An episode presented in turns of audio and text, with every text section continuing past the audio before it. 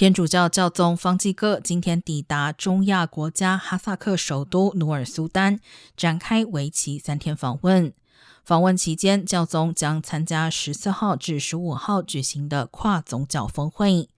不过，因为俄罗斯东正教牧首基里尔将缺席峰会，外界对方济各与他当面讨论俄乌冲突的希望也宣告破灭。中国国家主席习近平也将在新冠疫情爆发后首度出访，与教宗同时间访问哈萨克。